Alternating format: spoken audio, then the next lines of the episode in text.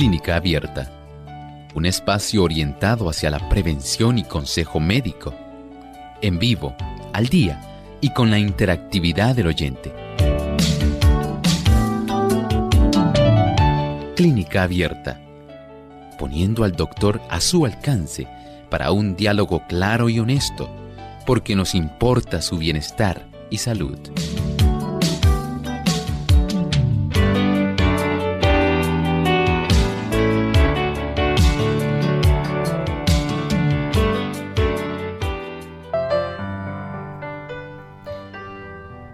Cantidad de albúmina en la sangre. Hoy en Clínica Abierta vamos a estar hablando acerca de esta prueba que se realiza de albúmina en la sangre.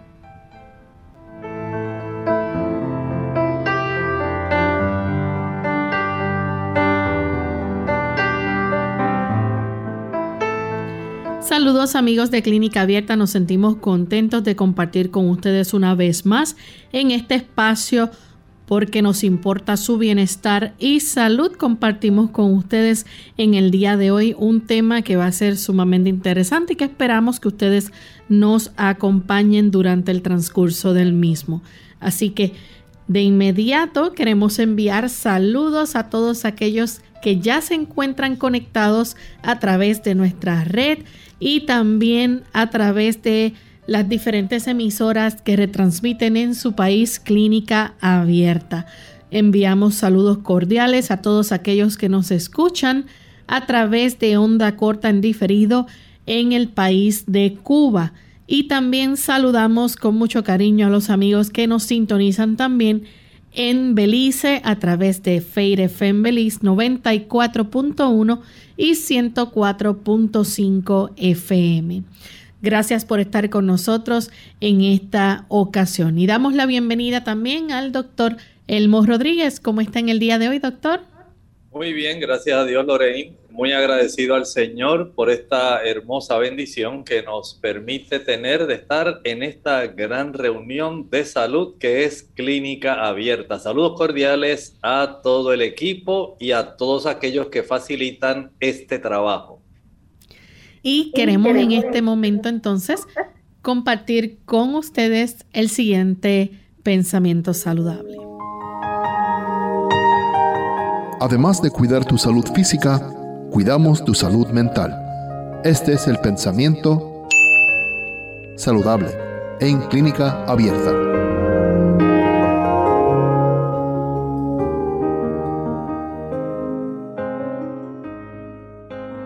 Pensamiento saludable dice así, toda la naturaleza está viva. Por medio de sus diversas formas de, de, vida, habla a los que tienen oídos para escuchar y corazón para entender quién es la fuente de toda vida. La naturaleza revela las obras maravillosas de su artífice. Qué interesante saber que en esta época, cuando hay tanta preocupación por el aspecto del cambio climático, cuando hay tantos movimientos ecologistas, cuando tantas personas se preocupan por las cosas asombrosas que están ocurriendo en nuestro mundo natural, en nuestro ecosistema. Saben ustedes, muy pocas personas están viendo al gran creador vemos tantas cosas hermosas, independientemente de los volcanes, las inundaciones, los torrentes, los deslaves. Hay diariamente miles de voces de la naturaleza que nos hablan del gran amor de Dios. El Señor está al tanto de toda su creación. De Él proviene la vida los desastres que están ocurriendo, la adversidad que se ve por doquiera. El hombre ha contribuido mucho, pero también sabemos que en este gran conflicto entre el bien y el mal hay un enemigo que se llama el diablo y Satanás y él está haciendo mucho desastre para lograr que las personas malentiendan a Dios. No es Dios el que facilita la destrucción, la pérdida de muertes. El Señor está al tanto, está a cargo y cada cosa maravillosa, las hermosas mariposas, los pájaros, las delicadas flores, el hermoso sol, el agradable ambiente. Todo nos habla del tierno y cuidado y paternal cuidado que Dios tiene para con nosotros. Veamos las cosas hermosas que Dios nos ha dado y podamos agradecerle todo lo que Él hace en nuestro beneficio. Gracias doctor por compartir con nosotros esas palabras y ya estamos listos para iniciar nuestro tema en el día de hoy. Vamos a estar hablando acerca de la prueba de albúmina en la sangre y usted se estará preguntando qué es eso de albúmina en la sangre. Vamos a dejar entonces que el doctor nos diga primero que nada qué es la albúmina, doctor. Bueno, la albúmina en realidad es una proteína que es producida por el hígado. Noten que es muy importante, algunas personas sencillamente a veces se asustan y dicen, estoy hinchado, tengo albúmina. Bueno, en realidad hay que comprender todo lo que está ocurriendo en nuestro organismo, ya que esta proteína es sumamente importante para nosotros, pero no olviden, esa gran fábrica que tenemos justamente debajo del borde de las costillas del lado derecho de nuestro cuerpo, el hígado. Él se encarga de producir esta proteína tan importante para el ser humano. Doctor, ¿y esa albúmina qué ayuda a hacer en nuestro cuerpo? Bueno, mire, ayuda para que se pueda mantener un equilibrio dentro del torrente sanguíneo sin que los líquidos que nosotros tenemos se filtren a otros tejidos. Nosotros tenemos tres compartimentos que son muy importantes en nuestro cuerpo. Tenemos el compartimento vascular. Ahí tenemos líquido, ahí está la sangre.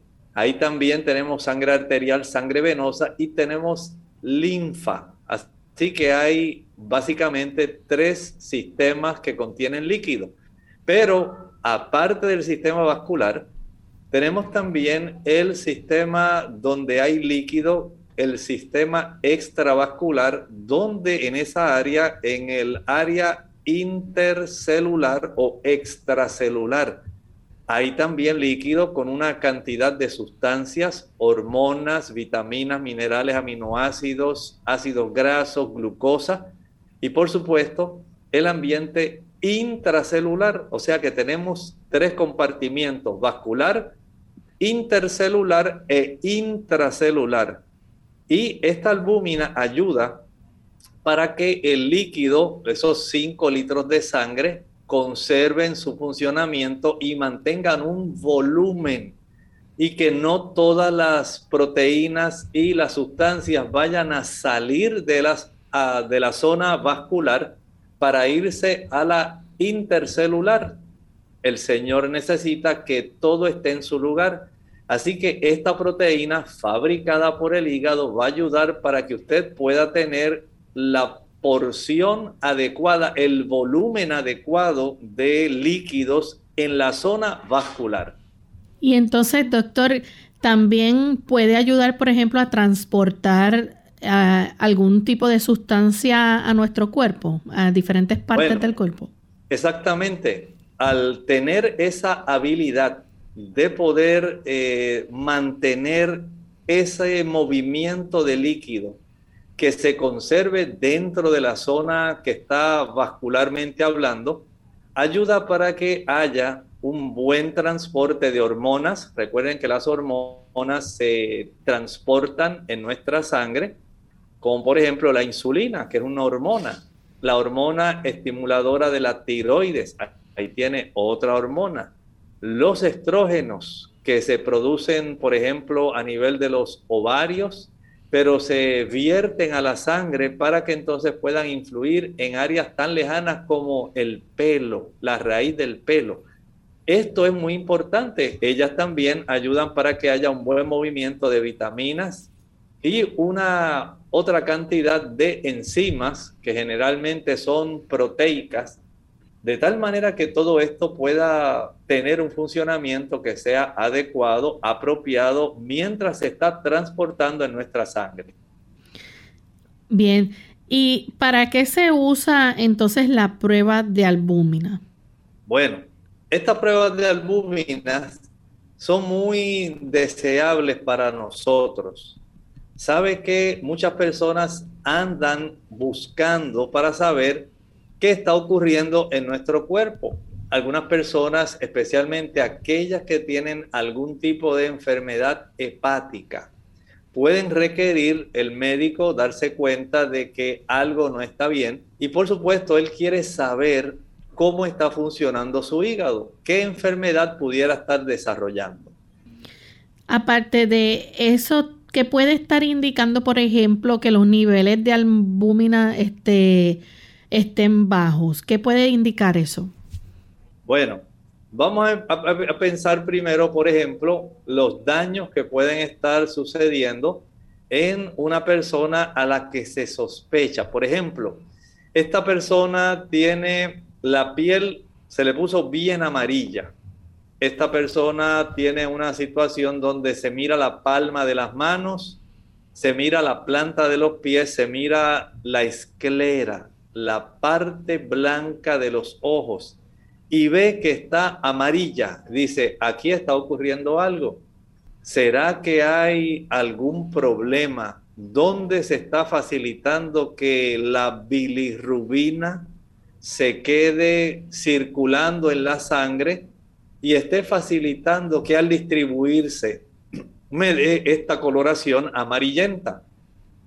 Si la persona tiene ictericia Lorraine, es muy probable que el médico le ordene el poder saber si efectivamente hay alguna condición hepática que esté facilitando que esto esté entonces desarrollando este problema y él ordena una prueba de albúmina sanguínea porque está sospechando que hay una enfermedad hepática. Igualmente, si esta persona está desarrollando mucho cansancio, aquí tenemos otra situación mediante la cual esta persona va a estar requiriendo por parte del médico el que se ordene esta prueba, porque sabemos que afortunadamente hay laboratorios clínicos que están a la disposición. Nuestros amigos, estoy seguro que en cada país ellos tienen un laboratorio clínico cercano a su hogar, a no ser que usted viva en algún poblado lejos de algún lugar donde hayan estas pruebas que se puedan hacer. Generalmente el gobierno se encarga de que las facilidades hospitalarias puedan proveer para hacer este tipo de pruebas. Así que si la persona tiene algún problema de que tiene ictericia, muestra mucho cansancio, si está perdiendo peso rápidamente, aquí también eh, hay una sospecha de que pudiera requerirse una prueba de albúmina sanguínea porque ya el médico dice, yo creo que hay una enfermedad hepática si esta persona está desarrollando falta de apetito, también. Vean que hay claves que el mismo cuerpo nos puede estar dando para indicarnos trastornos que se pueden estar desarrollando sencillamente porque hay alguna sospecha de que desde el punto de vista hepático hay entonces trastornos reales que indican que esta prueba de albúmina, como Lorraine nos está preguntando, puede estar elevada, pero también hay momentos en que estas pruebas de albúmina pueden estar muy reducidas. Y por supuesto queremos estar hablando con ustedes de toda esta situación. Además de esto, recuerde que si la persona está expulsando orina que sea oscura, orina que a veces es como el color de los refrescos de cola que usted consume. Esa orina oscura puede estar también indicando que hay alguna condición hepática, no solamente porque usted está amarillo, no solamente porque tiene cansancio, pérdida de peso, falta de apetito, sino también porque ha desarrollado este tipo de situación donde se está observando un cambio en la coloración de la orina y porque las heces están saliendo de color pálido. Es muy probable que el médico diga, bueno, yo sospecho que esta persona puede estar desarrollando una hepatitis, que cursa básicamente con este conjunto de diferentes tipos de señales y síntomas que van a estar dándole al médico entonces una idea bastante precisa de que esta persona va a requerir entonces una prueba de albúmina en la sangre. Vamos a hacer nuestra primera pausa y al regreso vamos a seguir hablando sobre la prueba de albúmina en la sangre y vamos a hablar de los síntomas de la enfermedad, por ejemplo, de los riñones. Así que ya volvemos.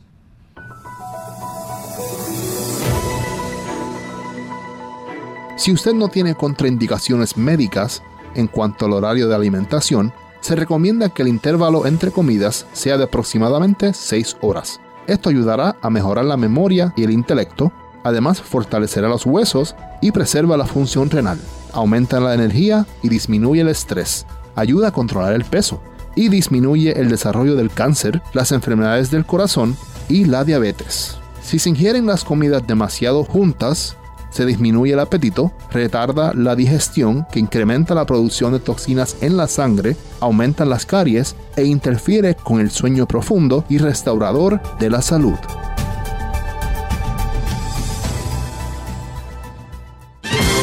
Hígado. Las enfermedades de este órgano son por lo general asintomáticas. Debajo de las costillas del lado derecho es necesario actuar de forma inmediata.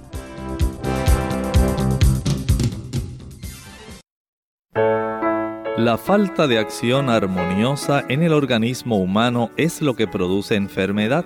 La imaginación puede ejercer control sobre otras partes del cuerpo para su propio perjuicio. Todas las partes del organismo, especialmente las que se encuentran alejadas del corazón, deberían recibir un buen flujo de sangre. Los miembros desempeñan un papel importante y deberían recibir atención adecuada. Testimonios especiales, Serie B, número 15, página 18, del 3 de abril de 1900. Diagnósticos de la diabetes en sus comienzos. Hola, les habla Gaby Goddard con la edición de hoy de Segunda Juventud en la Radio, auspiciada por AARP. Cuando una persona descubre que tiene diabetes, ya ha tenido la enfermedad por lo menos durante siete años y ha estado expuesta al riesgo de desarrollar complicaciones serias. Esto asegura Richard Rubin, experto en diabetes de la Escuela de Medicina de Johns Hopkins. Según la Asociación Americana de Diabetes, la posibilidad de desarrollar diabetes es dos veces mayor que la de otras comunidades en Estados Unidos. La asociación recomienda realizar un examen médico para la detección temprana en adultos, empezando a la edad de 45 años y continuando con pruebas cada tres años. Si sufre de diabetes, si tiene problemas de sobrepeso o si tiene síntomas de la enfermedad, sería prudente hacer el examen antes de los 45. Frecuentemente, los síntomas no parecen graves, ganas de orinar, sed y cambios de peso, por lo tanto se ignoran pero el problema ya ha comenzado. La detección temprana puede evitar complicaciones. La Asociación Americana de Diabetes tiene recursos en español e inglés en Internet. Encuéntrelos en www.diabetes.org. El patrocinio de AARP hace posible nuestro programa. Para más información, visite www.aarpsegundajuventud.org.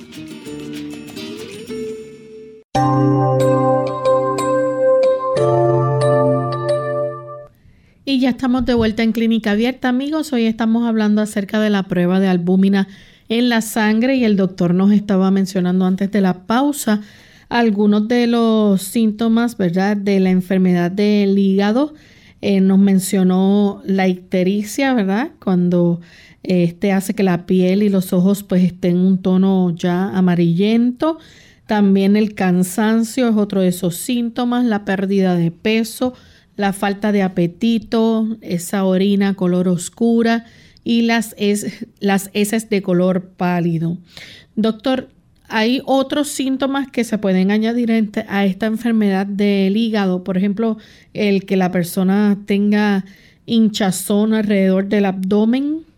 Pudiera ocurrir, es parte de ese problema y este tipo de situación donde se utiliza esta prueba para la albúmina puede darle al médico una buena clave. Recuerden que este tipo de proteína es tan importante que si el hígado está afectado, la producción de albúmina, por supuesto, se va a afectar.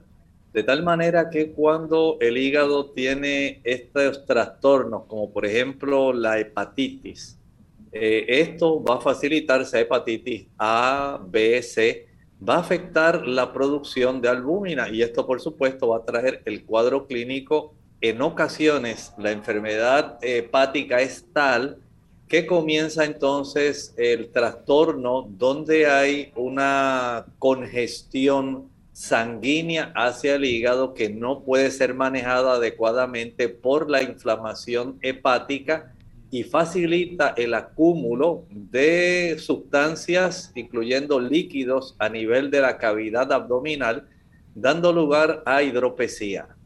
Bien, aparte de eso también la persona puede eh, estar orinando con más frecuencia. Puede orinar con más frecuencia. Eso es posible porque hay una incapacidad para manejar adecuadamente el volumen de sangre y como no hay suficiente cantidad de esta proteína que facilita eh, la retención de los líquidos en la zona correspondiente, pues vamos a tener un trastorno bastante severo. ¿Algún tipo de eh, picazón o náuseas? Claro, claro que sí. Esto es, mire, ya cuando nosotros tenemos problemas por enfermedad renal, entendamos esto, tenemos que ir indicando que hay una, un conjunto de situaciones que no solamente van a ser comunes a nivel de los trastornos hepáticos, sino también del mismo riñón, tal como estaba diciendo Lorraine, el aspecto de la hinchazón.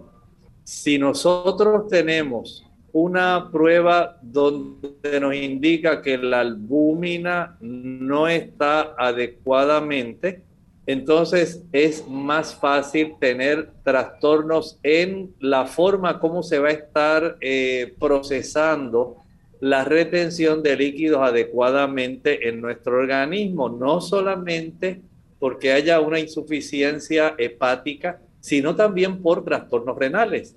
Ahora, si este problema se agudiza si el médico dice, yo estoy sospechando que aquí puede haber algún trastorno de esta formación de albúmina y la persona, el caballero, la dama, están orinando con más frecuencia, especialmente en la noche, esto va a ser una, un motivo suficiente para que entonces el médico tenga eh, en la sospecha ordenar esta prueba que sencillamente lo que se hace es tomarle una muestra de sangre del antebrazo, se procesa y por supuesto ahí como parte de la química sanguínea. Recuerden que esta prueba de química sanguínea entre las diversas eh, sustancias que va a estar analizando se encuentra la albúmina.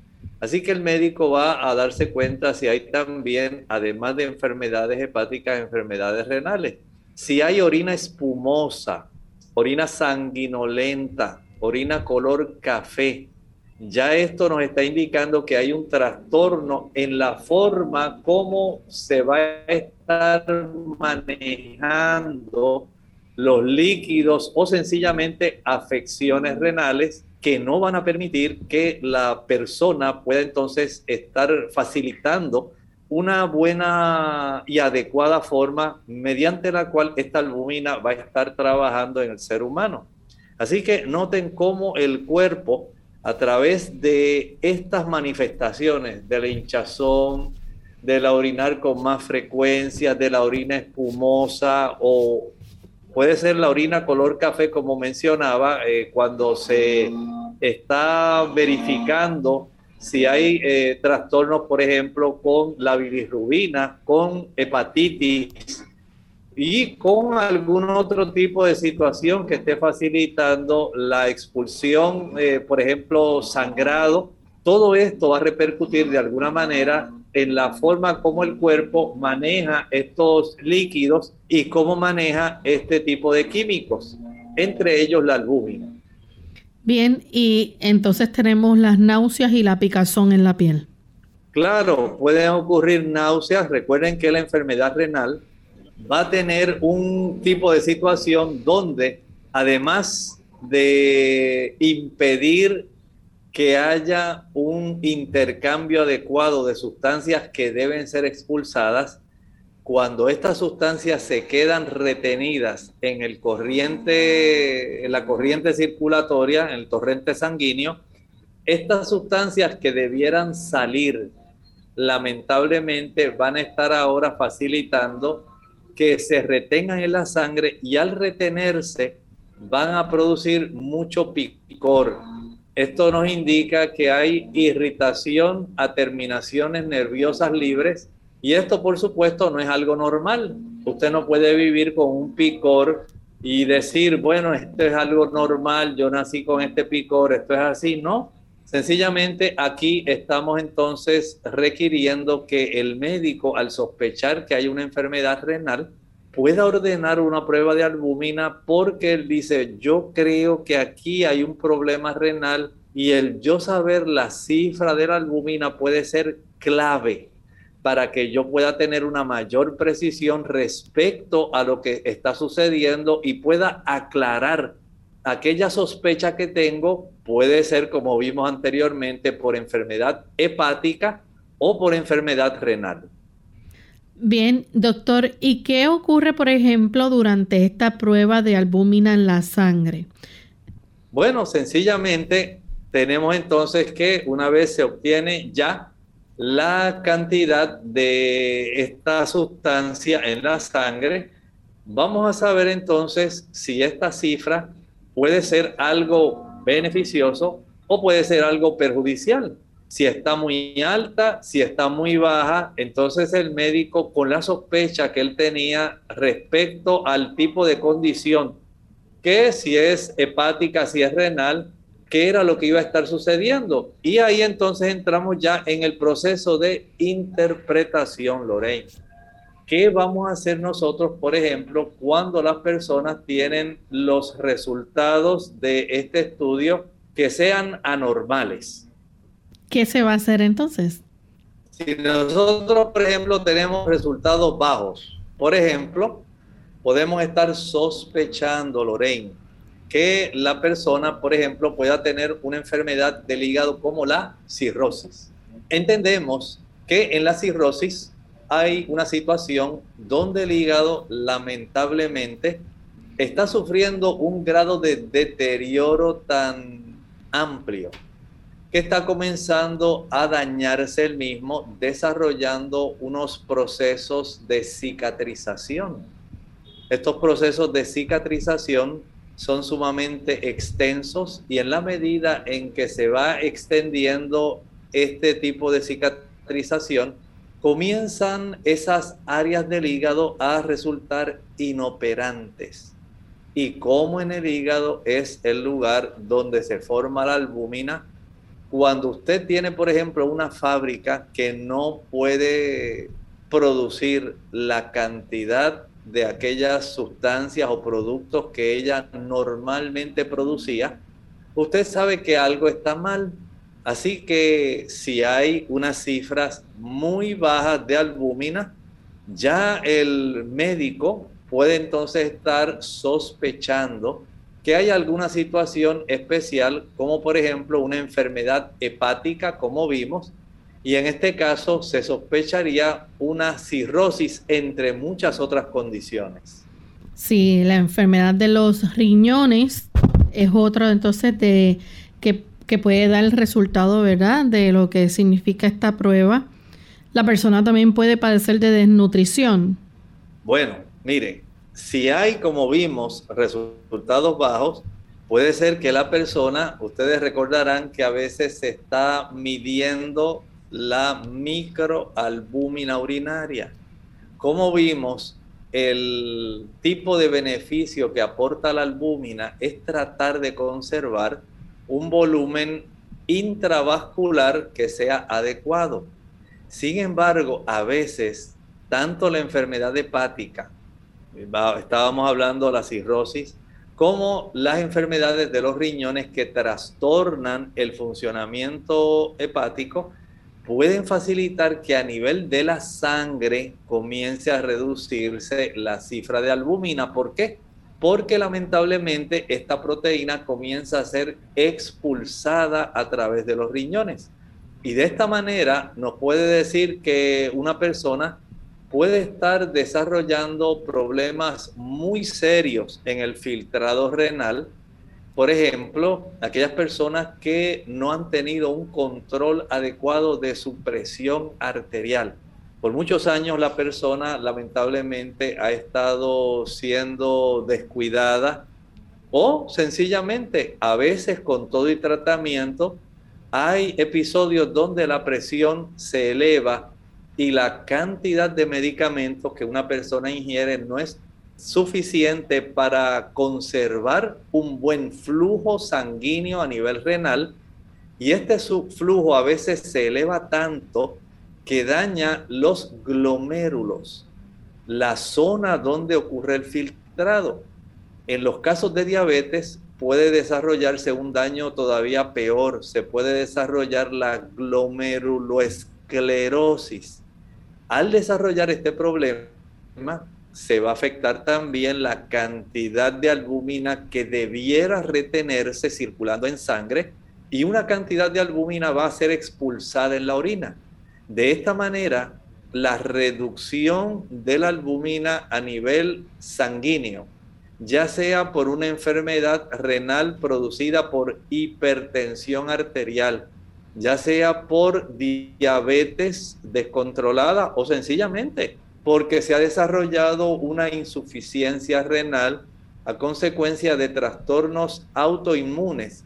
Esto va a facilitar que se desarrolle enfermedad renal y esta enfermedad renal nos va a ser corroborada en cierta forma, no solamente por la microalbúmina urinaria, sino también por una reducción de la cantidad de albúmina que está circulando en la sangre. Así que este examen de la química sanguínea, donde se reporta la cifra de albumina, es muy importante junto con los exámenes de funcionamiento de hígado y de funcionamiento renal, porque colaboran dándonos una información respecto al daño que ya se haya sufrido renalmente. Vamos a hacer nuestra segunda pausa. Cuando regresemos vamos a seguir hablando sobre este interesante tema y ustedes también pueden hacer sus preguntas, así que volvemos en breve.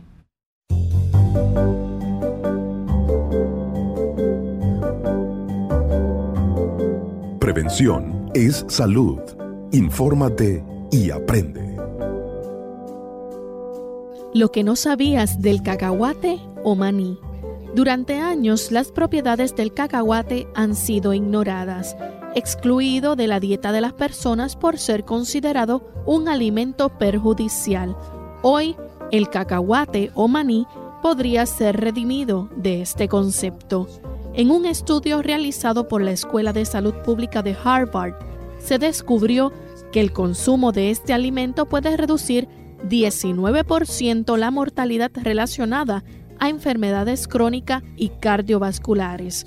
El estudio recomienda sustituir un porcentaje de carne por este alimento alto en proteínas saludables, las mismas que nos permitirán mantener un colesterol bueno. El estudio recomienda sustituir un porcentaje de carne por este alimento alto en proteínas saludables, las mismas que nos permitirán mantener un colesterol bueno. Otras propiedades del cacahuate o maní que son desconocidas son las siguientes tiene un efecto de saciedad. Este alimento es alto en fibra, la cual se expande en el estómago proporcionando esa sensación de tranquilidad. Es antioxidante, es alto en vitamina E, lo que ayuda a la regeneración de las células. Contiene ácido fólico, por lo que es muy bueno para las mujeres embarazadas. Su porcentaje en magnesio ayuda a sintetizar correctamente las proteínas. El cacahuate puede ser una alternativa para las personas que sufren de problemas como hipertensión, pero su consumo debe ser con moderación ya que tiene ventajas y desventajas. El cacahuate o maní se recomienda en cantidades moderadas, principalmente tostado, ya que es más fácil digerirlo de ese modo que en su estado crudo. También posee concentraciones altas de oxalato, lo mismo que en grandes cantidades puede cristalizarse en el cuerpo y ocasionar problemas de salud. Las propiedades del cacahuate son muchas, solo es cuestión de aprender a combinarlo en nuestra dieta adecuadamente. Más vale prevenir que curar. Hola, les habla Gaby Zabalúa en la edición de hoy de AARP Viva, su segunda juventud en la radio, auspiciada por AARP. La adicción a la sal, así como al azúcar, es común en este país y desgraciadamente igual de dañina. Como lo hemos comentado en programas pasados, el consumo excesivo de azúcar ha sido ligado a serios problemas de salud. Del mismo modo, según especialistas en el tema, la sal es responsable de enfermedades del corazón e hipertensión. El adulto promedio consume el doble de sal de la recomendada y lo que es desalentador es que, a pesar de saber que el exceso de sal es perjudicial, no saben cómo reducir su ingesta la sal o sodio, como es comúnmente nombrada en los empaques, se encuentra en casi todas las comidas y bebidas empaquetadas y procesadas, por ello es tan difícil eliminarla de la dieta. Si bien el gobierno ha creado nuevas regulaciones para reducir el uso del sodio de la industria alimentaria, la sal sigue estando en las comidas menos esperadas. Por ejemplo, ¿sabías que una taza de cereal tiene el equivalente de sodio de una bolsa de papitas? A pesar de que los humanos necesitamos de la sal para el buen funcionamiento del metabolismo, la comida que viene enlatada o empacada tiene mucha más de la necesaria. El patrocinio de AARP hace posible nuestro programa. Para obtener más información visiten aarp.org oblicua viva. Unidos con un propósito, tu bienestar y salud. Es el momento de hacer tu pregunta llamando al 787-303-0101 para Puerto Rico, Estados Unidos 1866-920-9765 y llamadas internacionales al 787-763-7100 o al 787-282-5990. Clínica Abierta, trabajando para ti.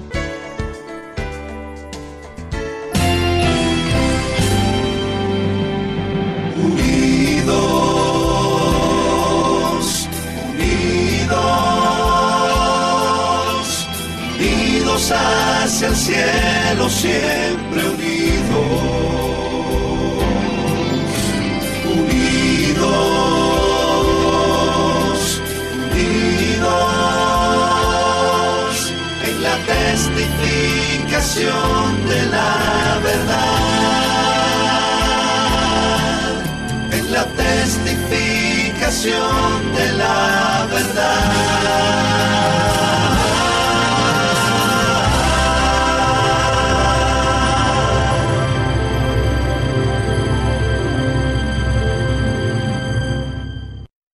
Clínica Abierta. Ya estamos de vuelta en Clínica Abierta, amigos, y continuamos hablando acerca de la prueba de albúmina en la sangre. Y el doctor nos estaba mencionando, ¿verdad?, qué significan estos resultados bajos de la prueba de albúmina. Nos mencionó acerca de la enfermedad del hígado como cirrosis y enfermedad también de los riñones pero no, no necesariamente es lo único que puede eh, estar ocurriendo. También puede haber algún tipo de desnutrición, ¿verdad, doctor? Claro que sí. En este aspecto, cuando la persona no ingiere los aminoácidos suficientes, aunque usted tenga un buen hígado, lamentablemente no se va a formar albúmina. Vean entonces la importancia que tiene el que nosotros podamos tener una buena alimentación. ¿Y de dónde sacamos los aminoácidos? Pues los cereales integrales nos brindan una de las fuentes de donde podemos obtener este tipo de aminoácidos que son los constituyentes de las proteínas. Principalmente se pueden obtener de las legumbres, los porotos, los chícharos, las legumbres en general frijoles de todo tipo, habichuelas blancas, negras, pintas rojas, lentejas, garbanzos, gandules, todo tipo de habas.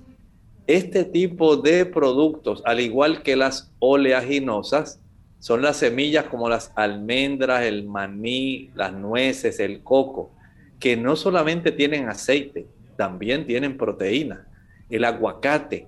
Vean que Dios nos ha dado por lo menos esas tres fuentes donde hay más abundancia que en otros alimentos. Cereales integrales, legumbres, que es la fuente principal, todo tipo de leguminosas, y las oleaginosas, que aunque contienen una elevada cantidad de aceites, también contienen una buena cantidad de proteína.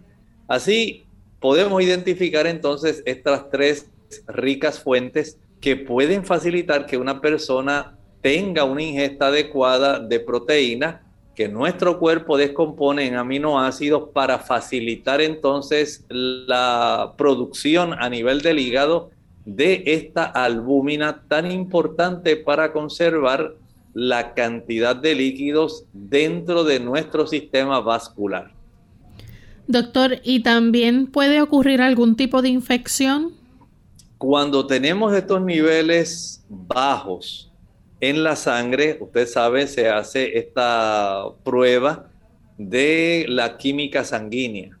Y en los casos donde hay infección, la infección puede ser de tal tipo que no le facilite al hígado tener que utilizar de una manera abundante para conservar una buena cantidad de albúmina que se esté produciendo, sino más bien el cuerpo ahora comienza a desviarla para la producción de otro tipo de proteínas que son muy importantes, los anticuerpos.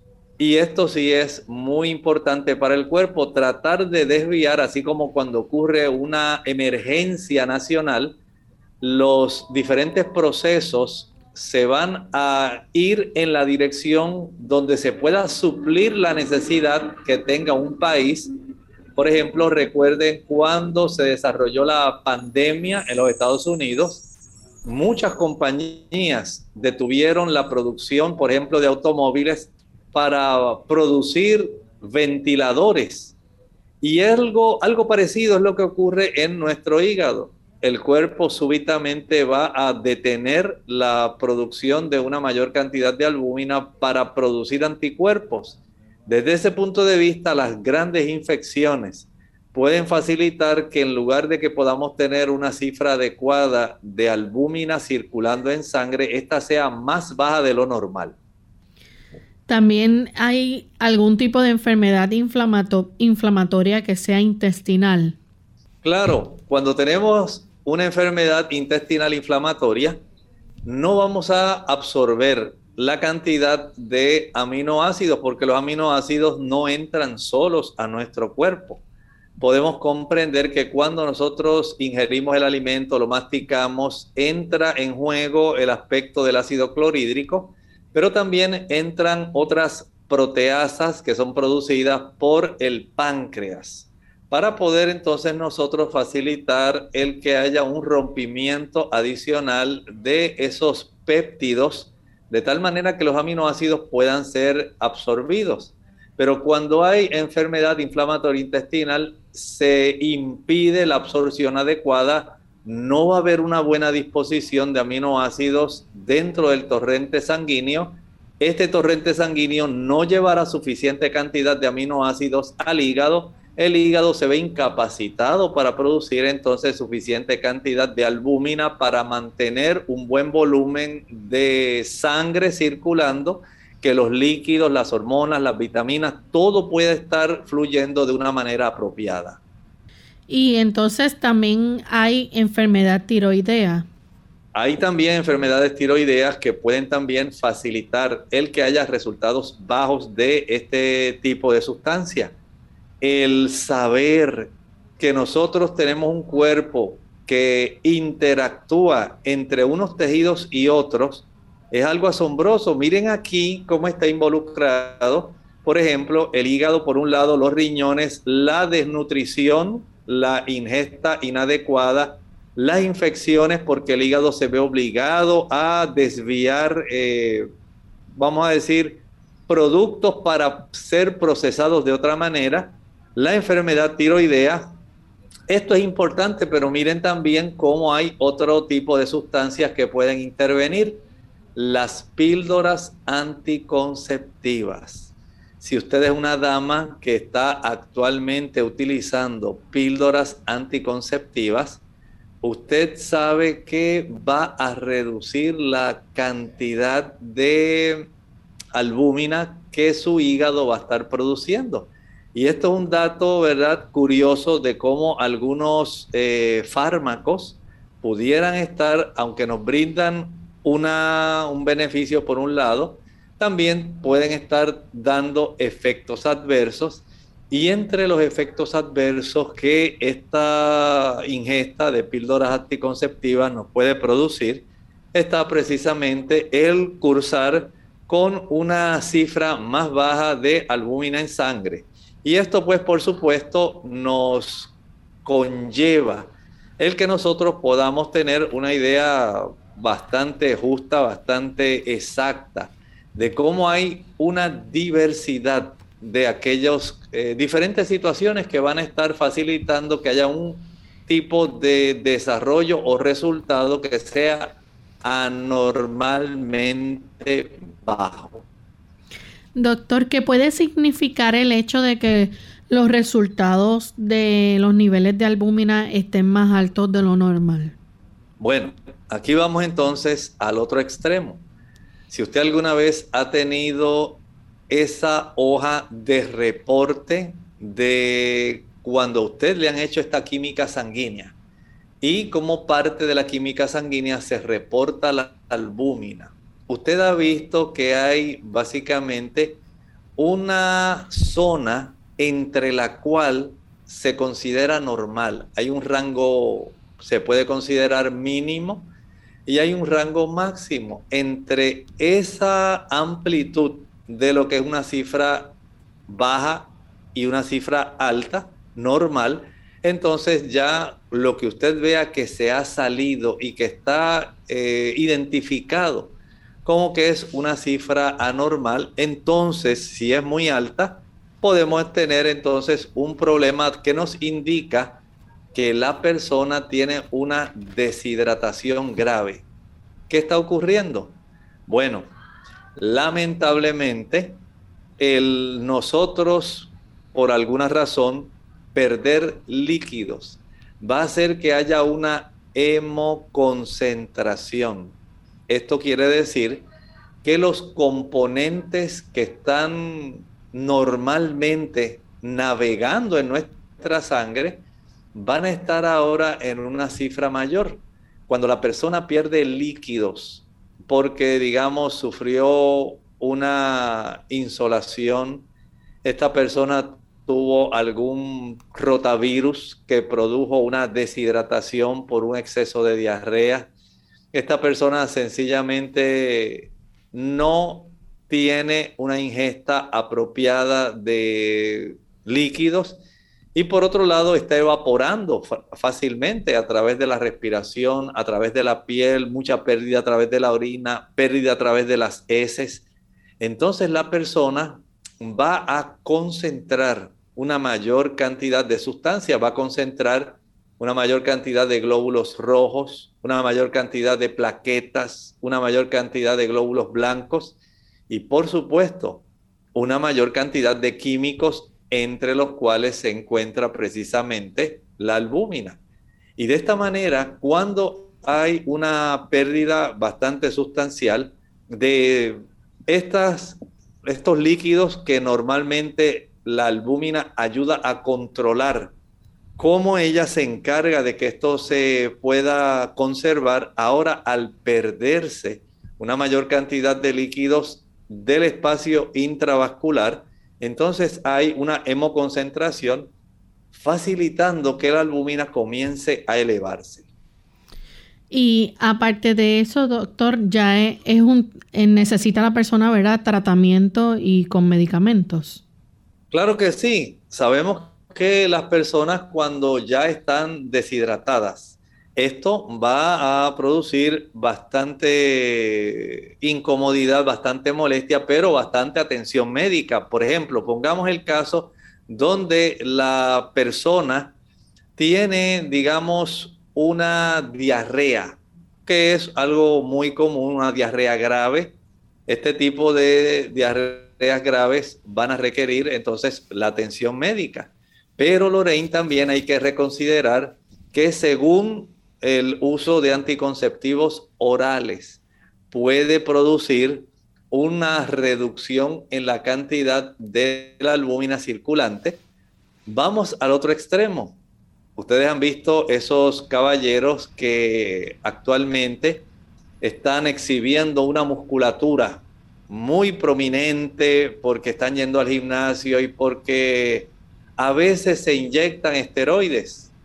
Estos esteroides pueden lograr que haya una cifra más alta de albúmina de lo normal.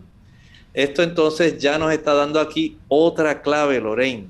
Cómo nosotros podemos tener entonces una capacidad para que nuestro cuerpo, al utilizar esteroides, esto nos indique mediante esta prueba química que se hace obteniendo una pequeña porción de sangre de nuestras venas. Nos dice que se corrobora no solamente que hay, si se ordena la prueba para saber si hay esteroides en la sangre, el tener una albúmina elevada corrobora que efectivamente esta persona está teniendo este problema por el uso de los esteroides. Además de los esteroides, hay también la presencia de insulina. Cuando la persona se inyecta dosis de insulinas que son un poco más elevadas de lo normal.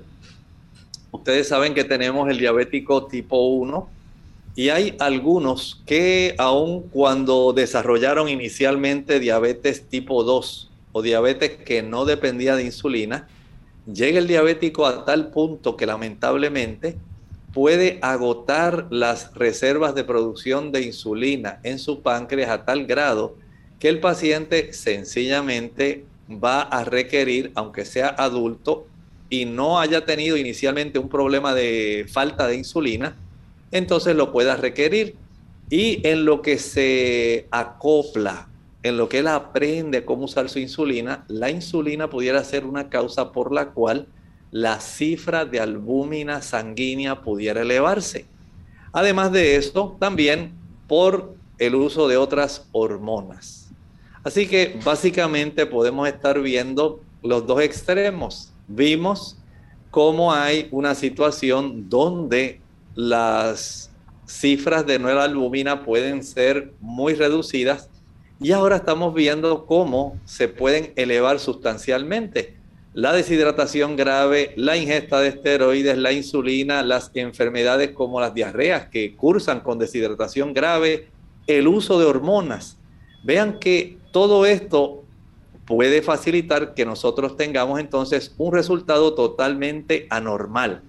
Así que este tipo de prueba sanguínea, el nosotros saber, por un lado, que es una prueba muy útil, es una herramienta que el médico tiene para que podamos conservar una, un conocimiento y el médico pueda corroborarlo, desde saber si hay enfermedades hepáticas, enfermedades renales, enfermedades de desnutrición, infecciones, todo esto, la prueba de albúmina es una gran herramienta que ayuda para corroborar y no solamente corroborar, ayuda para colaborar con los procesos de rehidratación de los pacientes y el control adecuado de sustancias que pueden estar administrándose y que de una u otra forma pudieran también afectar al ser humano, al paciente que este médico está tratando. Bien, ya prácticamente hemos concluido con, con este tema. No sé si el doctor quiere añadir algo más. En realidad, no le tenga miedo si usted tiene que hacerse la prueba de la obtención de una pequeña muestra de sangre. Puede ser que al usted ir al laboratorio, al lugar donde usted normalmente se hace las pruebas sanguíneas, le requieran que usted, por ejemplo, si va en conjunto con la obtención de otros análisis de química sanguínea, eh, por ejemplo, el nivel de glucosa, el, el, nivel de urea, nivel de creatinina, sodio, potasio, cloro, eh, transaminasas, el laboratorio le diga mañana tiene que venir en ayuno. Así que no ingiera nada después de las 8 de la noche, después de su última comida, ya no ingiera nada más para que pueda tener una, un nivel más preciso de este tipo de proteína en la sangre. Y por supuesto, el médico que se la ordenó es el que se la debe interpretar. Así que no se asuste, vaya al médico si es necesario hacerse esta prueba, hágala. Bien amigos, hemos llegado al final entonces de este programa. Agradecemos a todos por la sintonía y al doctor por la orientación que nos ha dado en el día de hoy. Y queremos invitarles a que mañana nuevamente nos acompañen en nuestra edición de preguntas donde usted puede hacer su consulta. Pero antes de finalizar, queremos entonces compartir en esta hora el pensamiento bíblico. El pensamiento bíblico se encuentra en el libro de Apocalipsis capítulo 3 y el versículo 12. Es una hermosa promesa que el Señor nos hace. Dice así, al que venciere, yo le haré columna en el templo de mi Dios. ¿Saben ustedes que en el santuario celestial, allí tenemos un lugar especial donde Jesús está intercediendo por usted y por mí. La Biblia nos lo dice, allí hay un templo. Tal vez usted no lo sabía, pero el mismo Jesús que está dando la revelación del Apocalipsis a San Juan, nos dice que sí, que efectivamente hay un templo, hay un lugar de adoración. Y Jesús está en una porción del templo que se llama en este momento el lugar santísimo. Cuando usted y yo cumplimos con aquellas condiciones bajo las cuales el Señor nos permite ser de el grupo de los salvados, ¿cuál es la condición? El arrepentimiento, la confesión y la obra del Espíritu Santo en nuestra vida. De esta manera el Señor nos hace vencedores y para esos, dice Apocalipsis 3:12, yo lo haré columna en el templo de mi Dios y nunca más saldrá de allí y escribiré sobre él el nombre de mi Dios y el nombre de la ciudad de mi Dios, la nueva Jerusalén, la cual desciende del cielo de mi Dios y mi nombre nuevo hay una ciudad real en los cielos que el Señor aguarda para que usted y yo podamos vivir en ella. Pero también hay un santuario, hay un lugar, un templo real. Y el Señor quiere que estemos con Él allí, que el Señor nos ayude a ser victoriosos. Bien, gracias doctor, gracias a los amigos por la sintonía. Nosotros nos despedimos y será entonces hasta el día de mañana en otro programa más de Clínica Abierta. Con cariño compartieron el doctor Elmo Rodríguez Sosa y Lorraine Vázquez. Hasta la próxima.